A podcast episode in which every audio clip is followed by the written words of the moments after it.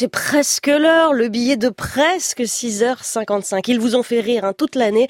On les réécoute cet été. Retour au 10 octobre dernier avec Daniel Morin en Alexandrin. Bon bah pas de nouveau gouvernement. Hein. Hier c'était la journée où rien ne s'est passé. Enfin, pas exactement, pas rien en tout cas.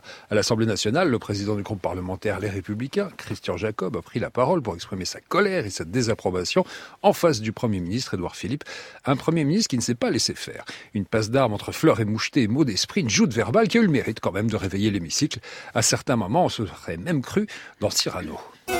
La parole est à Monsieur Jacob. Monsieur le Premier ministre, vous n'arrivez plus à dissimuler l'affaiblissement du pouvoir exécutif. Je suis mon bon ami, tout comme un livre ouvert. Je ne cache pas mes forces, encore point mes travers. C'est le vide autour de vous, monsieur le Premier ministre. Mon Dieu, votre vue baisse. Êtes-vous donc aveuglé au point de ne pas voir ma belle majorité? En 15 mois, sept ministres ont quitté le gouvernement. Je suis un humaniste et les laisse librement partir où bon leur semble, en leur souhaitant bon vent. L'image du président est durement entachée. Mon Dieu, quelle tragédie Une tâche, c'est mauvais signe. Portons vite son image au plus proche pressing.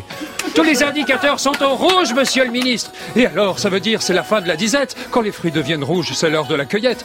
Monsieur le Premier ministre, tous vos soutiens désertent. Morbleu, une mutinerie. Votre annonce est sordide. Qu'on m'amène les coupables, que je lui lapide. Monsieur Philippe, surtout, dites-nous plutôt jusqu'à quand cette, cette, cette, cette, cette mascarade? Ah non. Ah non, c'est un peu court, Jacob. Pour décrire le désordre, on pouvait dire Oh Dieu, bien des choses en somme. En variant le ton, par exemple, tenez, agressif. Moi, monsieur, devant un tel bazar, je vire tout le monde tout de suite et surtout pas plus tard. Amical, comment supportez-vous, Philippe, mon ami, d'avoir autour de vous rien que des abrutis? Descriptif, c'est une pagaille, c'est un bordel, c'est une affaire sensible, c'est pour Fabrice Drouel. Curieux, mais comment faites-vous pour tout faire aussi mal? Le faites-vous exprès ou est-ce congénital? Gracieux, aimez-vous à ce point la chienlit que vous mettiez neuf jours, ce qui est ma foi fort long pour trouver successeur à ce pauvre colon?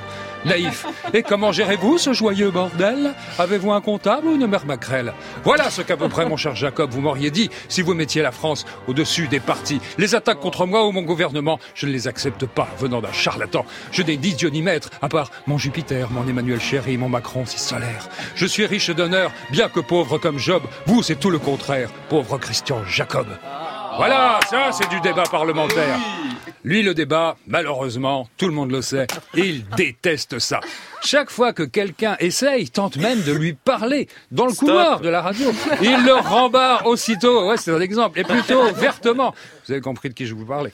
Nicolas Ta gueule C'est moche Il fait pas beau eh, De Morand, qui à 8h20 recevra, j'espère qu'il sera plus poli avec lui, Christian Estrosi pour parler croquettes au poisson et nicotine.